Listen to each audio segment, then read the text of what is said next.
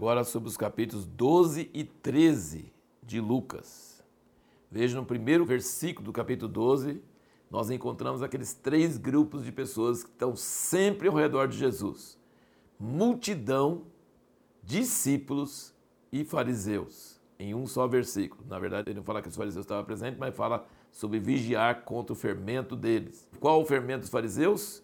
Hipocrisia. Apresentar uma coisa por fora que não é verdade por dentro. Isso chama hipocrisia, uma máscara.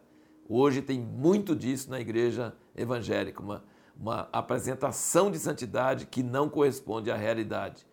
E isso ele fala que é fermento. O fermento faz aquele pouquinho de massa ficar parecendo que é grande, mas é só ar, não é nada de substância. E qual a cura para o fermento dos fariseus, para a religiosidade, para a hipocrisia? Luz. Ele fala que tudo que está encoberto vai vir à luz. Você deve sempre andar pensando que tudo em sua vida que ninguém conhece, um dia todos vão conhecer. Isso é uma coisa que cura as nossas trevas, cura, sabe? Tudo que você falou em escuro, tudo que falou ao ouvido, ele falou que vai ser pregoado nos telhados. Tudo que os outros não sabem sobre nós, um dia eles vão saber. Então nós precisamos andar desse, desse jeito e isso cura a hipocrisia. E aqui ele diz também umas coisas interessantes. Ele diz que podemos até ser mortos, não temer os que podem matar o corpo, mas temer aquele que depois de morto pode lançar no inferno. E diz que Deus se preocupa com os passarinhos. Deus se preocupa com os passarinhos. Você já imaginou? Cada passarinho Deus se preocupa com eles. Mas ele diz: Mas nós valemos muito mais que os passarinhos. Então, isso é muito consolador, muito confortante. Não temais, pois valeis vós mais do que muitos passarinhos. Versículo 7. Aí, aí ele começa a falar sobre, ele dá uma parábola do rico insensato. Aqui se percebe que o rico não é um rico pecador, não é um rico errado, é um rico que ficou rico é, normalmente, assim, tranquilamente, trabalhando e tal. Só que ele diz que o problema do rico é que ele confiou nas suas riquezas. E falou: Alma, você tem muitos bens para muito tempo, pode dormir, fica tranquilo, não precisa nem preocupar em trabalhar, porque eu já derrubei meus armazéns, fiz armazéns maiores e eu estou tranquilo para o resto da vida. E Deus fala: Louco, essa noite te pedirão a tua alma, e o que você juntou ficará para quem? E assim ele diz: Assim é o que não é rico para com Deus. Depois ele diz juntar tesouro no céu. Então, ser rico para com Deus é juntar tesouro no céu. E não juntar tesouro no céu, mas juntar tesouro na terra é não ser rico para com Deus. E então ele está dizendo que nós não devemos ficar presos nas coisas materiais. As coisas materiais não devem nos prender. Não devemos ficar ansiosos por causa deles. Não devemos ficar preocupados por causa deles. Nós devemos estar buscando o quê? Buscar o reino. Olha o que ele fala aqui versículo 31, ele diz: Buscai antes o seu reino, e estas coisas vos serão acrescentadas. Então ele fala assim: a gente deve buscar de todo o coração o reino de Deus, a vontade de Deus, o domínio de Deus em nossas vidas. Nós devemos buscar isso mais que qualquer outra coisa. Assim nós seremos ricos para com Deus. Mas o próximo versículo diz: Não temas, ó pequeno rebanho, porque o vosso Pai agradou dar-vos o reino. Olha que coisa interessante. Ele diz que a gente deve buscar o reino mais do que tudo mas ele diz: Não temas, porque o nosso Pai agrada dar-vos o reino. Então nós podemos buscar o reino mais do que tudo e o Deus vai nos dar o reino. Isso é uma coisa muito maravilhosa, muito preciosa. E aqui no fim desse capítulo, no versículo 49, ele diz: Vim lançar fogo até aí, quem mais quer se já está aceso? Há um batismo que hei de ser batizado, e como me angustia até que venha cumprir-se. O que, que você acha que era esse batismo? Ele foi batizado nas águas. Quando ele saiu das águas, ele foi batizado no Espírito. Então, qual batismo que ele ainda precisava ser batizado? No sangue. O batismo no sangue. Tem que ter três batismos: na água, no espírito e no sangue. E ele falou assim, a água no espírito já foi, mas há um batismo em que ele de ser batizado, e como me angustio até que venha a cumprir-se? Cuidais vós que vim trazer paz à terra? Não, eu vos digo, mas antes dissensão. Então, assim, a minha pergunta é: por que, que Jesus quer que a terra fique acesa? Ele veio lançar fogo à terra. E por que, que ele vai trazer dissensão? Jesus não quer trazer paz? Acontece que para trazer o reino de Deus e para trazer paz, ele tem que queimar toda injustiça, ele tem que acabar com todo pecado.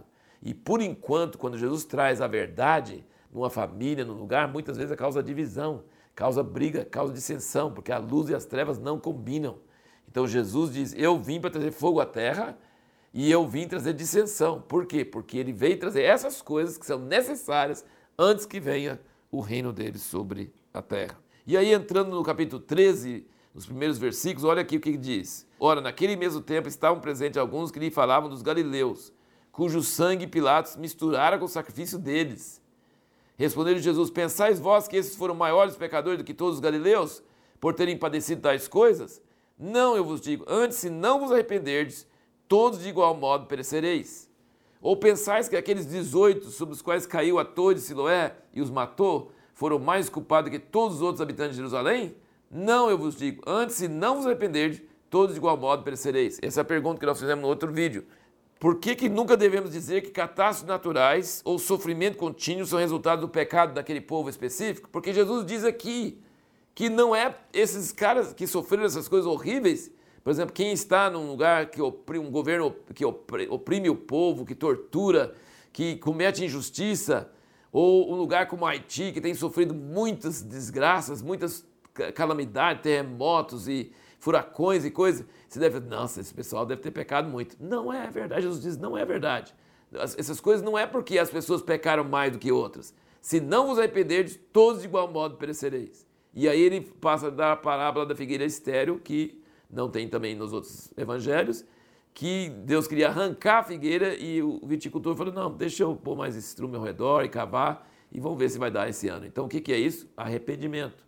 Se tiver arrependimento, se Deus não nos deixa cair, morrer num desastre, numa catástrofe, é porque está dando mais um tempo para a gente é, arrepender e produzir fruto, entendeu? Então é isso que a gente precisa entender, que é o que Jesus está dizendo aqui. E aqui no versículo 23 do 13, Alguém lhe perguntou, Senhor, são poucos que se salvam?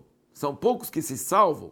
E aí ele fala da porta estreita e tal, e vai falando. Depois no versículo 28 ele diz: Ali haverá choro e ranger de dentes quando virdes Abraão, Isaac, Jacó e todos os profetas do reino de Deus, e vós lançados fora. Muitos virão do Oriente, do Ocidente, do Norte e do Sul e reclinar-se-ão à mesa no reino de Deus. Então, para Jesus ser salvo, porque a pergunta é: são poucos que se salvam? E ele, ele confirmou, a, a porta é estreita, então ele está dizendo que muitos vão procurar entrar e não entrarão. Então, poucos, não são muitos que serão salvos, são poucos em relação à grande quantidade de pessoas no mundo. E ele diz que ser salvo e entrar no reino é a mesma coisa. Para Jesus é a mesma coisa. Ser salvo, entrar no reino, ter vida eterna, é tudo a mesma coisa para Jesus.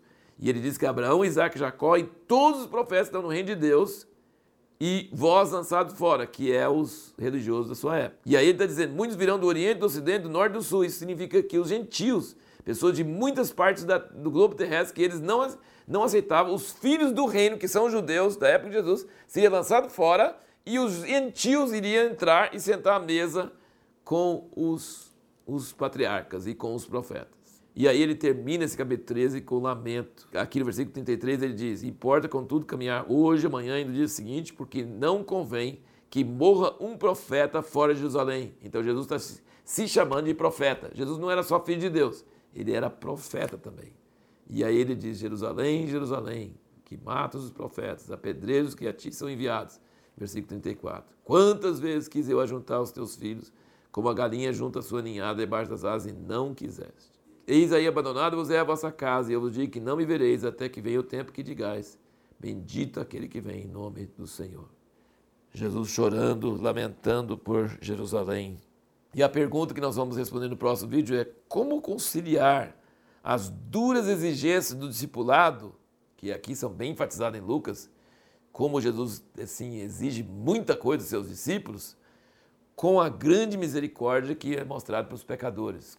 Como é que parece que como funcionam essas duas coisas? A grande misericórdia de Jesus para com os pecadores e as duras exigências dos seus discípulos.